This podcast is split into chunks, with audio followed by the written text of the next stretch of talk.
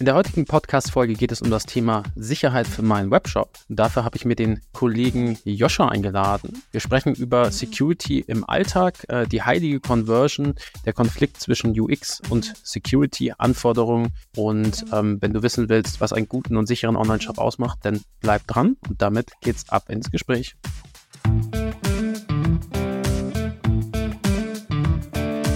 Ein wirklich guter Podcast der Neuland-Podcast zu Softwareentwicklung, E-Commerce und Organisation.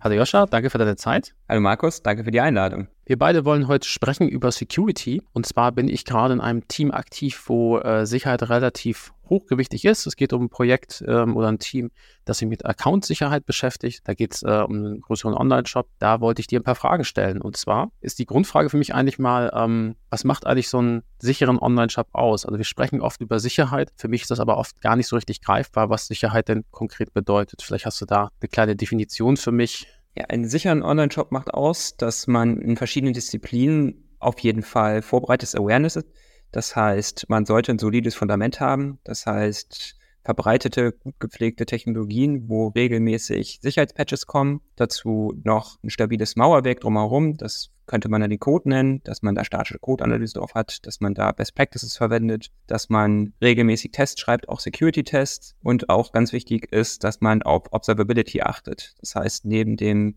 Fundamenten, im Mauerwerk, dass man auch noch gut sieht, was passiert gerade wo auf meiner Plattform, wo habe ich Assets, sind die gut gemonitort, sehe ich da Anomalien, dass man grundsätzlich einen Überblick hat, was passiert gerade und habe ich eventuell irgendwo To-Dos und bahnt sich etwas an, worauf ich mich vorbereiten kann und sollte. Jetzt hast du mir den ganzen Blumenstrauß an, an äh, Sicherheitssachen genannt. Ich, ich pick mir mal das, das äh, äh Observability, Observability, so heißt es, glaube ich. Also das Monitoring ist das, glaube ich. Ne? Vielleicht können wir da mal drauf eingehen. Also wenn, ich in meinem Team über Sicherheit spreche, geht es ganz oft um Angriffe und so weiter. Äh, da geht es um Credentials, darf irgendwie Accounts kompromittiert werden. Du sagst jetzt, das Monitoring hilft. Warum, warum hilft denn das? Das Monitoring hilft, allein dadurch, dass man Erfahrungswerte aufsammeln kann und damit kontrollieren kann und ne, einschätzen kann, ist, was gerade passiert. Normal, man hat ja ein Gefühl, wie viele Logins man pro Tag hat bei den größeren Online-Plattformen in Deutschland ist das so zwischen 10 und 30.000 Logins pro Tag.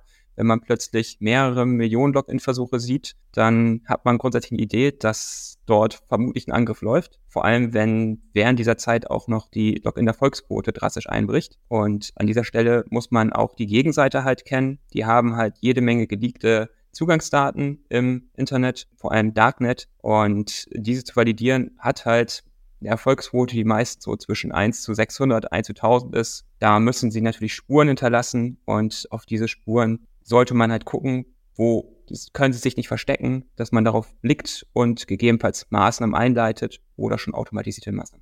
Das heißt, als Basis für, für einen guten, securen Webshop oder für, für mein Team quasi die Account-Geschichte wäre ein gutes Monitoring drin. Gut ist ja auch relativ. Das, das heißt, so würde ich das jetzt verstehen, ähm, ich müsste eigentlich alles, was bei mir passiert, jede, jede Anfrage, jedes Verhalten in den Logs wiederfinden. Oder was ist mit gut gemeint? Mit gut ist hier gemeint, dass man nachvollziehen kann. Also, dass man sich ein Fundament für forensische Analysen halt legt. Das ist einerseits quantitativ über das Monitoring. Dort sieht man ja vor allem Traffic, Erfolgsquoten und Co. Andererseits Forensik ist damit nicht möglich. Das ist dann qualitativ in den Logs. Da sollte man sich dann auch Log-Strategien überlegen, wie erfasse ich da Bot-Signale automatisiert, damit man je nachdem, welche Fehler, welche Auffälligkeiten der Angreifer, die Angreiferin beim Angriff gemacht hat, damit man diese wirklich hervorheben kann und damit auch nach Möglichkeit gute und böse Requests trennen kann, um die normalen Kunden gut konvertieren, gutes Nutzungserlebnis zu liefern, während man den Angriff möglichst ausbremst und Fremdzugriffe vermeidet damit halt keine Datenleaks entstehen. Also Sicherheit der Daten des Nutzers sind dann quasi im Fokus. Ne? Das heißt, ich kann meinem Team sagen, baut ein Monitoring auf, quantitativ äh, gerne alles, was geht. Ne? Das ist immer Frage auch, wie, wie darf man denn abgreifen an Daten, aber tendenziell sind das ja technische Sachen. Ne? So, eine, so ein Request auf eine Seite ist ja quasi eine IP-Adresse und Informationen, welche Route und sowas das geht. Und jetzt hast du gesagt, auch die Qualität ist entscheidend. Das finde ich ganz spannend. Ich erkenne das oft im Projektalltag, dass wir dann, äh, man lernt ja auch dazu, ne? man, man, ähm, das ist ja quasi ein Katz- und Maus-Spiel zwischen Sicherheit und äh, den Leuten, die die Sicherheit aushebeln wollen. Weil ich erkenne oft, dass wir feststellen, da ist etwas passiert, zum Beispiel ein du hast eben gesagt, Login ausprobieren von äh, Zugangsdaten und sowas. Und dann müssen wir Login erweitern. Ne? Das ist das, was, das du als, was du als qualitatives Logging bezeichnen würdest. Ne? Also, dass ich gute Logmeldungen habe, auch tatsächlich reaktiv auf Bedrohungsszenarien andere Logmeldungen ausgeben würde. Das heißt, ich habe nicht, so verstehe ich das, nicht einfach, ich gebe immer alles aus, sondern ich erkenne im Code oder ist potenziell ein Angriff oder eine, eine Sicherheitsbarriere durchbrochen worden, dann logge ich das quasi reaktiv in den Logs. Genau, also ähm, Stichwort Botsignale oder Anomalien. Das, äh, es ist immer hilfreich, wenn man sieht, ich habe hier gerade Botsignal, weil sich eine IP häuft, weil sich Requests aus bestimmten Ländern, die wir nicht erwarten, häufen oder auch Merkmale auf Basis der Session. Ich habe hier ganz viele Sessions, die bestehen nur aus zwei Requests, Login und die Folgeseite. Und dass man solche Merkmale in Zusammenhang mit dem Account, der gerade eingeloggt werden soll, äh, rausloggt. Hilfreich ist da auch, wenn man bereits bekannte Geräte also sprich, mit welcher IP-Adresse surft äh, der Kunde, die Kunde normalerweise, welche User Agents nutzt äh, er oder sie und andere Merkmale, an die man die Kunden wiedererkennen kann. Und wenn man dort die verschiedenen Signale miteinander kombiniert loggt, dann hat man häufig ein sehr eindeutiges Muster, nachdem man halt erkennen kann, okay, hier ist gerade ein potenzieller Angriff. Und wenn man diese Muster nochmal technisch ein bisschen hervorhebt, kann man dann auf genau diese Muster, Muster zu Angriffszeitpunkten sehr dediziert reagieren, während man halt die Kunden, die halt nicht zu dem Muster entsprechen, die natürlich auch häufig während der Angriff aktiv sind, nicht aktiv mit Sicherheitsmaßnahmen belasten muss. Das hilft mir auf jeden Fall, äh, das ein bisschen zu verorten, denn dann weiß mein Team da schon Bescheid. Also da werden die nächsten Tickets für geschrieben. Jetzt hast du aber was interessant gesagt, das ist ja technisch, glaube ich, relativ aufwendig, ne? Weil ähm, ich äh, kenne mich jetzt in der äh, Security-Thematik nicht so ganz tief äh, aus, aber ich ähm, kriege einen Request, den kann ich bearbeiten und das, was du beschreibst, also dann ist, äh, wird was ausgespielt, dann ist diese, der Request quasi abgeschlossen für mich. Was du beschreibst, sind ja aber Sachen, die so ein bisschen ähm, mehr Daten erfordern und auch vielleicht, worauf ich hinaus will, ist das in meiner normalen Applikation, das Logging verstehe ich, ne, das ist da drin, das reagiert auch auf bestimmte Bedrohungsszenarien, aber habe ich irgendwie ein anderes Tool nebenher am Laufen, das diese Auswertung macht? Du hast zum Beispiel gesagt, dass mehrfache Auftauchen von IP-Adressen. Weil das ähm, in der Regel habe ich ja mehrere Instanzen von meiner Applikation. Brauche ich da ein Subsystem, das wiederum auf meinem Monitoring und Logs quasi äh, ja, beobachtet? Oder wie, wie kann ich mir das vorstellen? Genau, also das Datenerheben, das muss auf jeden Fall selbst implementiert werden. Das ist selten gegeben. Es gibt da natürlich verschiedene Anbieter, die einem das abnehmen. Es ist aber auch möglich, das selbst zu implementieren. Und Hilfstechnologien helfen da auf jeden Fall weil vor allem im Bereich Autoscaling, wo beliebig Instanzen hoch und runter gefahren werden, vor allem wenn zu Angriffszeitpunkten viele Instanzen hochgefahren werden, ist natürlich schlecht, wenn die sich nicht untereinander abstimmen. Da gibt es verschiedene Technologien, die halt einem das ermöglichen. Zum Beispiel eine Redis-Datenbank ist ja genau für Zählen von bestimmten Entitäten gut geeignet. Und da kann man halt diese Technologie zum Beispiel im Hintergrund aufsetzen, damit die Anomalien nochmal systematisch übergreifend erfasst werden, hervorgehoben werden können und dann für die spätere Auswertung oder auch Live-Auswertung genutzt werden können. Interessant, Redis hast du jetzt gesagt, ne? Genau, das heißt, ich habe ein Monitoring, ich reagiere drauf. Vor allem Autoscaling, ne? das ist ja ein ganz spannendes Thema. Also das ist äh, quasi ein bisschen der heilige Gral der, der DevOps-Leute. Ne? Ich möchte quasi je nach ähm, Auslastung der Systeme möglichst viele Instanzen meiner Applikation hochfahren oder runterfahren, ne? auch um Kosten zu sparen. Nachhaltigkeit ist da auch ein großer Faktor. Und meist sind die Systeme ja in der Regel zustandslos. Ne? Das heißt, ein Beispiel war jetzt, ich habe eine Redis-Datenbank, die quasi persistent ist, also stateful und dann quasi im Hintergrund auch noch läuft. Dann hat mein Team jetzt quasi die Möglichkeit, das zu sehen. Wir haben die Logs so bearbeitet, dass wir regelmäßig Bescheid kriegen oder es ein Verdacht ähm, auf Basis einer IP-Adresse. Und da hast du vorhin gesagt, ähm, Automatisierung. Ist das etwas, wo ich, wenn das auftritt, habe ich dann, habe ich dann Dashboard, um das zu sehen? Geht dann ähm, irgendeinen Prozess an oder wie, was würdest du empfehlen oder was ist das übliche Vorgehen, wenn solche Anomalien denn auftreten? Also das passiert ja global, ne? Also die Zeit, und das ist in der Regel, wenn ich zwischen 9 und 17 Uhr arbeite, ist der Angriff, ähm, da kann ich schnell darauf reagieren. Was passiert dann um 3 Uhr nachts? Äh, muss ich, werde ich da angerufen oder ähm, habe ich da eine, muss mal reinzuwerfen, eine KI, die irgendwas für mich tut? Was, was ist da so deine Erfahrung? Also meine Erfahrung ist, dass die meisten Plattformen äh, Betrieb erst einmal die manuelle Hoheit haben wollen. Sprich, sie setzen da Alerting hinter auf, wo tatsächlich die Person angerufen wird. Die hat im besten Fall ein Backoffice, wo sie einfach dann Toggles umschaltet, die dann für den Zeitraum ähm, entweder den Login deaktiviert besser ist, wenn man da irgendwie einen Identitätsnachweis, zum Beispiel Multifaktor, hinter hochfährt, dass kein Account eingeloggt werden kann, wenn man nicht mindestens einen zweiten Faktor hat. Im besten Fall wurde der Account mit Gerät gepaart, aber es geht auch ein E-Mail-Multifaktor, wo halt äh, man zumindest Zugriff auf einen weiteren Account braucht, um sich dort einzuloggen. In der Regel dauert das zwei, drei Monate, dann findet man heraus, wenn diese Events stattfinden, dann mache ich sowieso immer das Gleiche. Und dann überlegt man sich eine Strategie, mit der man genau diese Signale automatisiert erkennt, um dann automatisiert dann auch die entsprechenden Maßnahmen hochzufahren wenn man es fortgeschrittener macht, dann kann man halt auch wirklich gucken, dass man nicht die Maßnahmen dann für alle hochfährt, sondern wirklich dediziert auf diese Bot-Signale sehen wir gerade und alle Accounts, die damit zu tun haben, wo wir auch noch dieses Gerät zum Beispiel nicht kennen oder die IP-Adresse für diesen Account nicht kennen, die kriegen jetzt hier ein Identitätsnachweis als zusätzlichen Login-Schritt in den Prozess mit rein, während die Kunden, wo nichts Auffälliges ist, wo die Geräte bekannt sind, gar nicht mitbekommen, dass gerade während ihrer Aktivitäten stattfindet. Jetzt hast du Alerting reingeworfen, das heißt, mein Fundament ist das Monitoring, dann kommt Alerting rein. Also ich werde in irgendeiner Weise informiert, also über ein Dashboard vielleicht, also ein Push oder Pull ist es ja wahrscheinlich nicht, ne?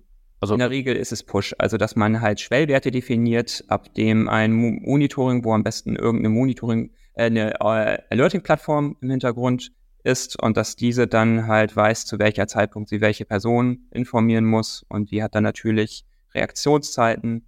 Und ja, auf dem Monitoring ist meistens mit exakt den gleichen Metriken nochmal ein Alerting aufgesetzt. Das heißt, ich kriege einen Alert, der, der ist erstmal manuell, das ist ja auch okay. Ne? Wir wollen ja erstmal gucken, ähm, wenn wir alle Security-Probleme kennen würden, die automatisieren könnten von vornherein, dann wäre es wahrscheinlich kein Problem, aber die ähm, lernen ja immer dazu oder ich habe es vielleicht nicht berücksichtigt, kann ja beides vorkommen. Das heißt, ich kriege Bescheid. Da hast du gesagt, äh, das finde ich äh, super interessant. Ich, äh, ich deaktiviere den Login. Das heißt, es gibt schon von vornherein habe ich im Team gewisse Sicherheitsmechanismen aktiviert, die dafür sorgen oder implementiert, die ich aktivieren und deaktivieren kann. Ne? Login-Sperre für bestimmte Regionen war, glaube ich, das Beispiel von dir.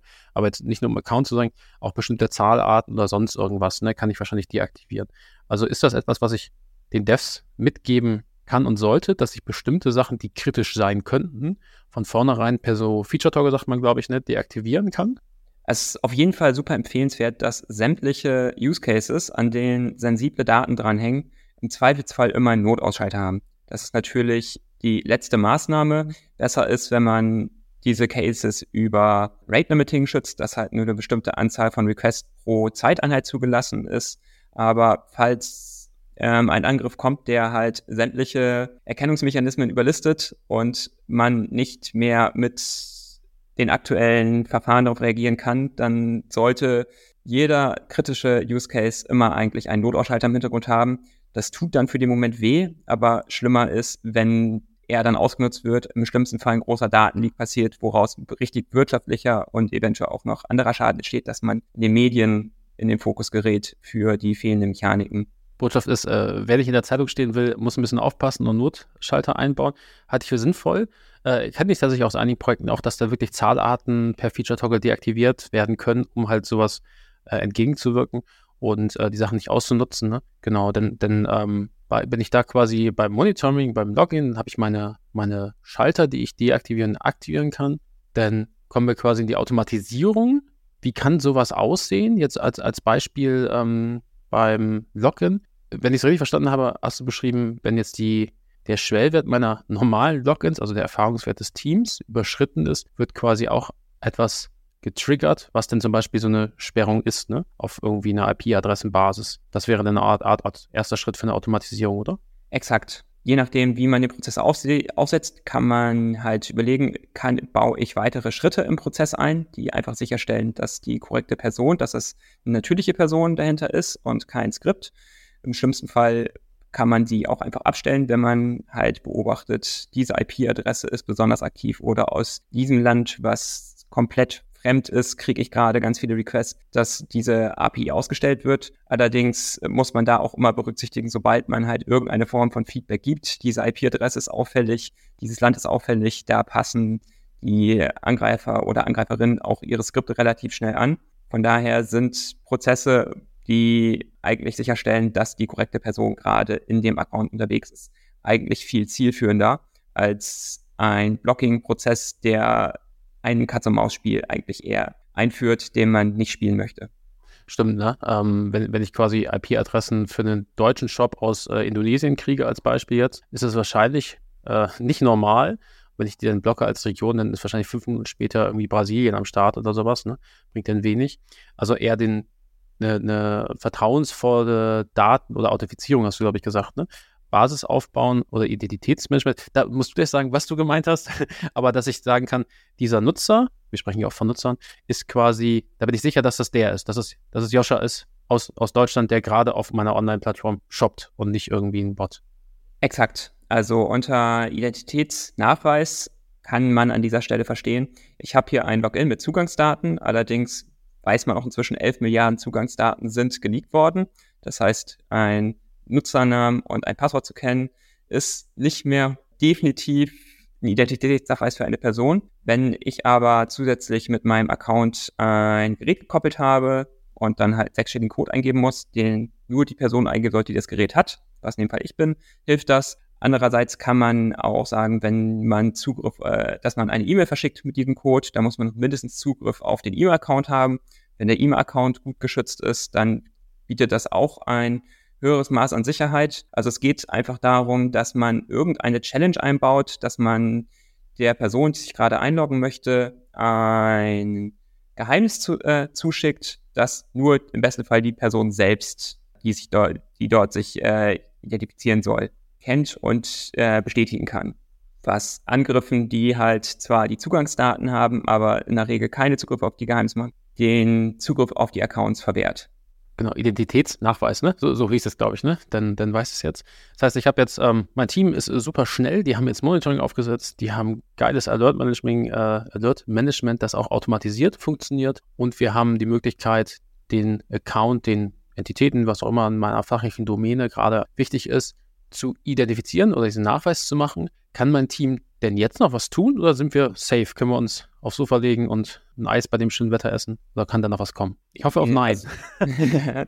also kommen kann immer was. Das ist ja das äh, Schöne und Schlimme an der Security. Man weiß nie, was passiert. Äh, es gibt immer jemanden, wer besser ist. Aber damit hat man erstmal ein grundsätzliches Fundament geschaffen, mit dem man arbeiten kann und mit dem man sich entwickeln kann. An der Stelle würde ich halt auch überlegen, so jetzt, wo die Plattform grundsätzlich sicher ist, wie kann ich Sicherheit und die Convenience miteinander kombinieren? Weil jede Sicherheitsmaßnahme, jeder Schritt, den man halt Personen ersparen kann, ist für die Plattform gut, weil jeder Schritt, der kompliziert ist, was in der Security leider häufig der Fall ist, kann vor allem auch demografisch bei Kunden nicht gut ankommen, weil sie damit überfordert sind. Also was du mit meinst, ist, ähm, dass, dass ich habe quasi was, was getan jetzt, jetzt habe ich ein gutes Fundament ähm, muss immer reaktiv sein, ne, weil sich Sachen verändern. Du hast auch vorhin Dependency-Updates und sowas gesagt, ne, mein Framework hat vielleicht irgendwie eine alte Version, dann kommt eine Lücke rein und sowas. Jetzt bist du quasi bei den Sachen, die der Nutzer machen kann, ne? so habe ich das verstanden, oder? Also der, der eigentliche Account. Meinst du, das Installieren quasi von dieser Zwei-Faktor-Geschichte, dass das der nächste Weg sein könnte? Weil das ähm, ist ja ein großer Aufwand, glaube ich, ne?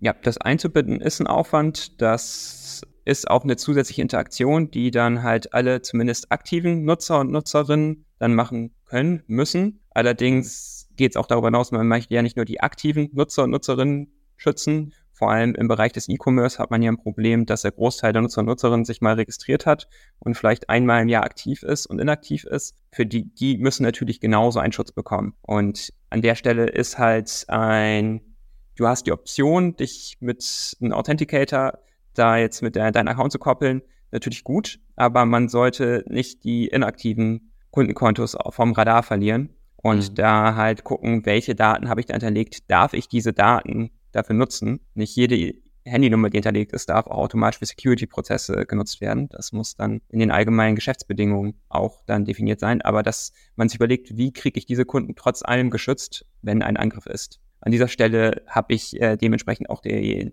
die E-Mail erwähnt, weil die ist ein, eine Kontaktmöglichkeit, die eigentlich immer gegeben ist. Okay, das heißt, der, das Beispiel, also Authentication hast du jetzt gerade gesagt, Authenticator, ähm, das ist quasi die, was, was man oft kennt, äh, fast schon Standard ist, glaube ich, zumindest im, äh, in meiner IT-Bubble oder Developer-Bubble, dass ich für äh, NPM oder Gmail gewisse zwei Faktoren habe. Ne? Das heißt, ich ähm, koppel mein Handy mit einem Authenticator oder mit der Handynummer und wenn ich mich einlogge, kriege ich einen Code, den muss ich bestätigen einmal. Ne? Dann ist mein Device quasi gewitelistet und dann habe ich diesen äh, Identitätsnachweis, den du vorhin gemeint hast. Ne? Ja, wolltest du ergänzen? Genau, die Allow-List. Das ist äh, natürlich äh, ein Prozess, der jetzt für dich gut ist, weil du hast eine hohe digitale Affinität. Aber das Problem ist halt, kann man deiner Großmutter die gleichen äh, Prozesse zumuten wie dir? Das ist halt häufig auch eine Herausforderung, die bei vielen Plattformen auch dazu führt, dass oft weniger gemacht wird, als möglich ist, weil die Sorge, dass man bestimmten Kunden und Kundinnen ausschließt, weil sie nicht die Affinität für diese Maßnahmen haben, ist oft groß und oft auch für die Existenz einer Plattform, weil sie ja einen Umsatz braucht, um sich selbst zu finanzieren. Mhm. Ein Faktor, der zu sehr vielen Entscheidungen beitritt. Da können wir gerne mal drauf eingehen. Also ähm, wir haben jetzt quasi die Teamebene und die Entwicklerebene ein bisschen abgearbeitet, ne? das Fundament geschaffen. Dann haben wir den Nutzer ermöglicht, den Aktiven, hast du gerade äh, gesagt, sich auch nochmal separat zu schützen. Ne? Also die, ähm, diese Zwei-Faktor-Geschichte oder mehrere Faktoren, eine E-Mail oder Handy oder sonst irgendwas. Jetzt hast du was Gutes reingebracht, nämlich ähm, die Nutzergruppen sind ja sehr divers und ähm, meine Oma, also wir bestellen tatsächlich äh, für äh, meine Oma übers Tablet bei ihr zu Hause. Also müssen wir tatsächlich physisch hingehen und dann online was kaufen für sie vor Ort. Immer schwierig und das ist ein Riesenpunkt. Ne? Was ich oft wahrnehme in den Diskussionen um Sicherheit, ist tatsächlich auch äh, die Conversion. Ne? Also, dass, äh, dass das einen Umsatz schafft, die Leute, die quasi etwas kaufen wollen. Und ich finde das selber immer schwierig, wenn ich mich irgendwo einlogge. Dann kriege ich so einen tollen Capture, darf dann irgendwie die frische, die zu sehen sind, anklicken oder den Zebrastreifen oder irgendwas anderes. Das macht erstmal keinen Spaß. Ich kann das verstehen, dass das Sicherheit bringt, aber ich glaube, es killt auch viele, die das vielleicht nicht hinkriegen, nicht wollen oder sich halt gar nicht auskennen. Ne? Also für mich ist das Stichpunkt immer Sicherheit versus die heilige Conversion. Ne? Wie, wie ist da deine Erfahrung? Also ist das immer ein Kompromiss oder gibt es da schwarz-weiß? Gibt, gibt es den, den perfekten, sicheren Online-Shop? Wahrscheinlich ja. Da kauft bloß keiner, weil keiner ein Konto erstellen kann, nehme ich an. Exakt. Also wenn man ein Problem mit Ladendieben hat, dann kann man natürlich im Einkaufszentrum einen Nacktscanner und Ausweiskontrolle machen. Dann hat man das Problem nicht mehr, aber wahrscheinlich hat man auch die sonstige Kundschaft nicht mehr. Und exakt mit den gleichen Problemen haben auch die Online-Plattformen zu kämpfen. Das Problem da ist äh, häufig, dass halt äh, oft in alles oder nichts gedacht wird. Das heißt, man hat ja beim Thema Sicherheit einmal die Sicherheitsexperten oder Expertinnen, die halt eine genaue Vorstellung von dem haben, was sie machen wollen. Und wenn sie ihre Vorschläge machen, dann kommt halt das äh, User Experience oder Marketing-Team und sagt, nee, das können wir auf keinen Fall so machen. Da können wir noch so gute Kampagnen schalten und da, da verjagen wir die Kunden mit den Mechaniken. An der Stelle ist halt adaptive Security das Stichwort, dass man nicht auf alles oder nichts geht, sondern dort, wo es notwendig ist, halt sagt, dort verlangen wir Identitätsnachweise, dort bauen wir Captchas ein, wobei Captchas halt nur zwischen die Unterschied zwischen Mensch und Bot äh, herausstellen. Die sind mhm. kein Identitätsnachweis, aber an der Stelle sollte halt äh, der Prozess der Security adaptiv sein dass man nicht immer im roten Alarm unterwegs ist und sich maximal auf Angriffe einstellt, sondern halt sieht, unsere Plattform hat gerade keine Anomalien, der Traffic ist, sieht normal aus. Es gibt keinen Grund, jetzt zusätzliche Hürden einzubauen, während man zu Angriffszeitpunkten sagt, okay, jetzt müssen wir dort, wo es notwendig ist, etwas hochfahren. Das heißt, im besten Fall, je mehr Bot-Signale man erkennt und vom Rest hervorheben kann, desto präziser kann man halt auch die Maßnahmen schalten, dass man halt mhm. die meisten Kunden außen vor lässt. Aber das ist natürlich auch eine Menge Energie, die man da rein investieren muss, weil wenn man halt sagt, wir machen etwas adaptiv, dann muss man erstmal seinen eigenen Traffic sehr gut verstehen damit man halt auch wirklich weiß, was ist denn normal, was ist nicht normal. Aber wenn man dort viel Energie rein investiert hat, dann sieht man auch tatsächlich, dass dort die Conversion Rate sogar während Angriffen meistens unbeeinflusst ist und im einstelligen Prozentbereich halt nur für kurze Zeiträume einbricht und nicht, dass man gesamte Aktion gefährdet, weil man halt sagt, okay, wir verlangen das höchste Maß an Sicherheit zu jedem Zeitpunkt. Das ist nicht zielführend. Stimmt, ne? also es ist immer ein Prozess, vor allem erhöht natürlich auch wieder die Aufwände. Ich bin ja teilweise als Product Owner auch unterwegs und äh, muss dann immer auf Ressourcen und Zeit und Roadmaps achten und sowas. Das, äh, weil, du, weil du beschreibst es gerade adaptiv. Das heißt, ich habe zwei Designs vielleicht, ne? eins so ein bisschen mit mehr Features, dann gucken wir je nach Angriff, dann gibt das noch und das noch. Ne? Beispiel finde ich auch immer die Passwörter der Kunden.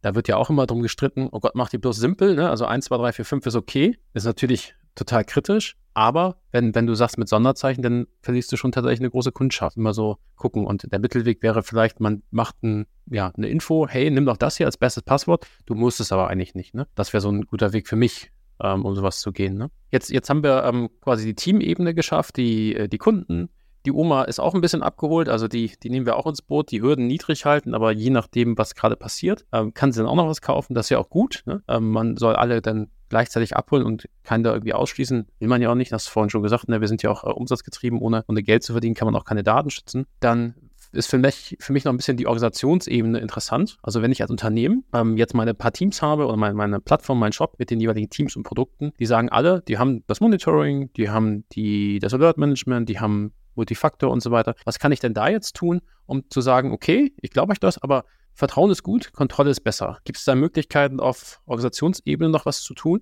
Also auf jeden Fall. Stichwort Pentest dass, ja, ihr habt euch Gedanken gemacht und äh, dann lassen wir das mal von Experten und Expertinnen testen, die halt wirklich wissen, wo man hin, wo sollte man, äh, wo gibt es typische Schwachstellen und in der Regel kommt da auch immer was raus. Das meiste ist eher unkritisch. An dieser Stelle ist aber auch das Konzept Zero Trust halt spannend, wo halt im Unternehmen nach Daten halt getrennt wird, welche Teams haben welche Daten, welche Rollenkonzepte gibt es, welche Netzwerke gibt es, dass man dort viel voneinander trennt und dass es dort keinen Zugriff gibt, wo man nicht exakt weiß, wer es tut. Und auch dementsprechend dann halt mitloggt, dass dort ein vernünftiges Audit existiert, welche Person hat zu welchem Zeitpunkt welche Daten gesehen, wo mhm. gibt es viele unautorisierte Zugriffsversuche, also dass äh, dort halt im Unternehmen auch wirklich äh, einmal geguckt wird, wo kann man sinnvolle Schnitte ziehen, um Daten zu trennen, aber auch regelmäßig da halt Teams darauf ansetzt, die die Applikation nochmal unabhängig davon testen. Wo gibt es denn Möglichkeiten? Weil es ist alle, wir alle sind dazu in der Lage, einen Sicherheitsprozess aufzusetzen, den wir nicht selbst knacken können. Allerdings sind sichere Verfahren welche, die viele Menschen über lange Zeit nicht knacken konnten. Und dementsprechend sollte man sich immer Gedanken darum machen, aber auch respektieren. Niemand von uns ist perfekt und man hat niemals alles auf dem Radar und sich dort einfach Feedback holen und nochmal hinterfragen. Und dann ist man meistens auch auf einem guten Weg. Genau, also das Ganze nicht als Kontrolle sehen, sondern eher als Feedback, ne? So, hey, hast du gut gemacht. Übrigens, da ist noch ein kleiner, kleiner Schönheitsfehler. Da wir nochmal nacharbeiten, so als Bearings-Partner. Ne? Und äh, du hast eben gesagt, Zero Trust. Das ist ein Konzept, das ist super spannend. Ich glaube, das, das müssen wir aber differenzieren, weil dann äh, reden wir wahrscheinlich nochmal doppelt so lange. Also ist wahrscheinlich Potenzial für eine separate Folge. Aber ich habe jetzt verstanden, diese Pen-Test und Penetration-Test sollte man regelmäßig tun, um halt den Teams auch zu helfen, von extern äh, mal anders drauf zu schauen. Ne? Okay, dann haben wir, glaube ich, das Gesamtpaket so langsam abgehandelt. Wir haben die Teamebene, wir haben die Kundenebene, wir haben auch die Organisationsebene. Übrigens, äh, weil Zero Trust nochmal, vielleicht hast du dann eine genaue Zahl, aber ähm, ich meine zumindest, dass, dass relativ oft auch Daten geleakt werden, nicht von, von also Hackern und so, die holen sich natürlich auch Daten, aber oft irgendwie auch interne Mitarbeiter Sachen leaken. Ne? Da gibt es ja auch bekannte Leute. Ja, also das ist tatsächlich eine der größten sag ich mal, Contributor auf die ganzen Leak-Listen, dass halt Leak von intern kommt, aber nicht alles. Also man sollte grundsätzlich den Mitarbeiter, Mitarbeiterinnen vertrauen, aber auch gleichzeitig halt äh, darauf achten, dass dort niemand mal eben so auf alle Daten zugreifen kann. Da ist halt ein Auditing hilfreich, weil wenn ich weiß, dass jeder meiner Aktivitäten nachvollziehbar ist, dann habe ich eine viel höhere Hemmschwelle, mir von irgendwo Daten zu klauen und die zu veröffentlichen, als wenn ich ein System sehr genau kenne und weiß, wo dort die blinden Flecken sind und dass ich dann eine Möglichkeit habe, dort Daten abzuziehen, ohne dass es jemand merkt, um dann das große Geld dann auf dubiosen Plattformen zu machen. Genau, ne? dann ist die Hemmschwelle ein bisschen geringer. Ja. Kommt, kommt, wahrscheinlich auf den Preis der Daten an. Es gibt ja auch bekannte Leute, die wirklich äh, vom Namen bekannte die Sachen verkauft haben und dann irgendwie ab nach China oder sowas, ne? Aber das soll jetzt kein gutes Beispiel sein. Und dann haben wir die ganzen, äh, die Runde einmal gedreht. Dann vielleicht zum Abschluss. Hast du denn die drei ultimativen Tipps, äh, Tipps für einen sicheren Online-Shop, hast du schon zum großen Teil gesagt, aber vielleicht kannst du nochmal knackig für mich zusammenfassen. Oder du hast den, den einen großen Tipp, den wir hier rausgelassen haben. Vielleicht gibt es da auch noch was. Also ja, drei oder einen großen, kannst du ja aussuchen. Ein, einen großen. Ich, ich, ich äh, glaube, äh, mit einem werde ich es auf keinen Fall abdecken können, aber ich versuche kurz zu fassen. Also super wichtig ist halt aktives Dependency Management, Dependency Monitoring, dass man dort keine veralteten Bibliotheken mit bekannten Sicherheitslücken nutzt. Das wird nämlich ganz schnell als Einfallstor genutzt. Das zweite große Thema ist Monitoring dass man zumindest dazu in der Lage ist, nachzuvollziehen, werde ich gerade angegriffen, wo werde ich gerade angegriffen, um dort gegebenenfalls im schlimmsten Fall die entsprechenden Use Cases auszustellen. Und als drittes Thema würde ich halt sagen, so immer irgendeine simple Maßnahme halt schon mal dazu nehmen, sei es ein einfaches Rate Limiting auf IP-Adresse, das ab bestimmten einer bestimmten Frequenz dann halt automatisiert darauf reagiert, dass äh, dort zumindest nicht einfach so Daten abgegriffen werden können. Man kann da natürlich beliebig viel Geld rein investieren, aber es gilt halt auch eine Security. Es ist eine Kosten-Nutzen-Abwägung. Eine Plattform, die 100% in Security investiert, wird pleite gehen. Eine Secu Plattform, die 0% in Security geht, äh, investiert, wird auch pleite gehen. Und an der Stelle ist halt einzuschätzen, wo bin ich? Bin ich kritische Infrastruktur? Bin ich eine Online-Plattform? Oder wo bin ich gerade unterwegs? Und was sind die geeigneten Maßnahmen? Was das geeignete Kosten-Nutzen-Verhältnis zwischen Security und ich nenne es einfach mal Umsatz, damit die Plattform existieren kann und auch lange Zeit existieren wird. Also nochmal drei kleine Hands-on-Tipps und vor allen Dingen der, vielleicht der große Tipp, die Reflexion, wo, wo stehe ich gerade, ne? wie wichtig sind meine Daten, bin ich kritisch oder nicht kritisch, ne? das ist auch ein guter Punkt, okay. Jascha, dann vielleicht zum Abschluss ähm, den, den letzten großen Tipp. Man kann ja, glaube ich, auch ein bisschen was von dir lesen auf dem Neuland-Blog. Ähm, Gibt es da was Spannendes, was du unseren Zuhörer und Zuhörerinnen empfehlen kannst? Ich habe bereits einige Blogartikel geschrieben, Gerade schreibe ich Blogartikel, die sich mit adaptiver Security und der demografischen Security auseinandersetzen, wo es halt wirklich darum geht, wie kriegt man mit minimal invasiven Maßnahmen das höchste Maß an Sicherheit hin, was sich genau mit dieser Usability und Security-Problematik beschäftigt. Die Blogs sind allerdings noch in Arbeit. Da kann ich dann aber auch sagen, die werden vermutlich Ende Oktober dann erscheinen. Und für diejenigen, die halt sich die Frage stellen, wo ziehe ich die Grenze zwischen Security und Usability und wie kriege ich das beides miteinander Hand in Hand geführt, schon mal einen äh, Teaser geben. Da gibt es Möglichkeiten und die werde ich dann irgendwann ja, okay, das ist ein großer Teaser. Die, die heilige Wahrheit kommt. Wir wissen noch nicht wann.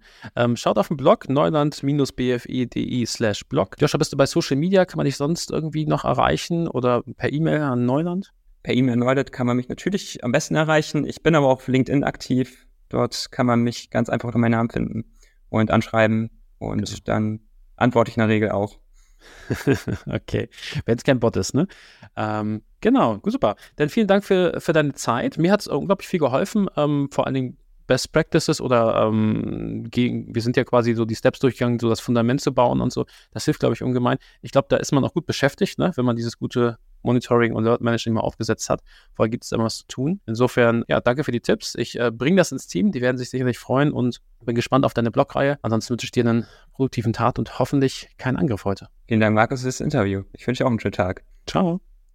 Das war unsere Folge zum Thema Sicherheit für meinen Webshop. Wenn du mehr über das Thema Sicherheit wissen willst, dann besuch doch unseren Blog. Joscha hat es ja auch schon erwähnt, neuland-bfi.de slash blog. Oder wenn du wissen willst, wie man gute und sichere Software schreibt, schau doch jemals in die Folge 13, was ist eigentlich modernes Java? Oder vielleicht in die Folge 14, da gehen wir auf die Programmiersprache Kotlin ein. Joscha haben wir natürlich auch noch verlinkt. Sein LinkedIn-Profil ist in den Show Notes, genauso wie der Verweis auf die Blogs. Und wenn du noch Feedback, Fragen oder Inspirationen hast, dann schreib doch gerne eine Mail an podcast.neuland-bfi.de. Danke fürs Zuhören. Bis demnächst.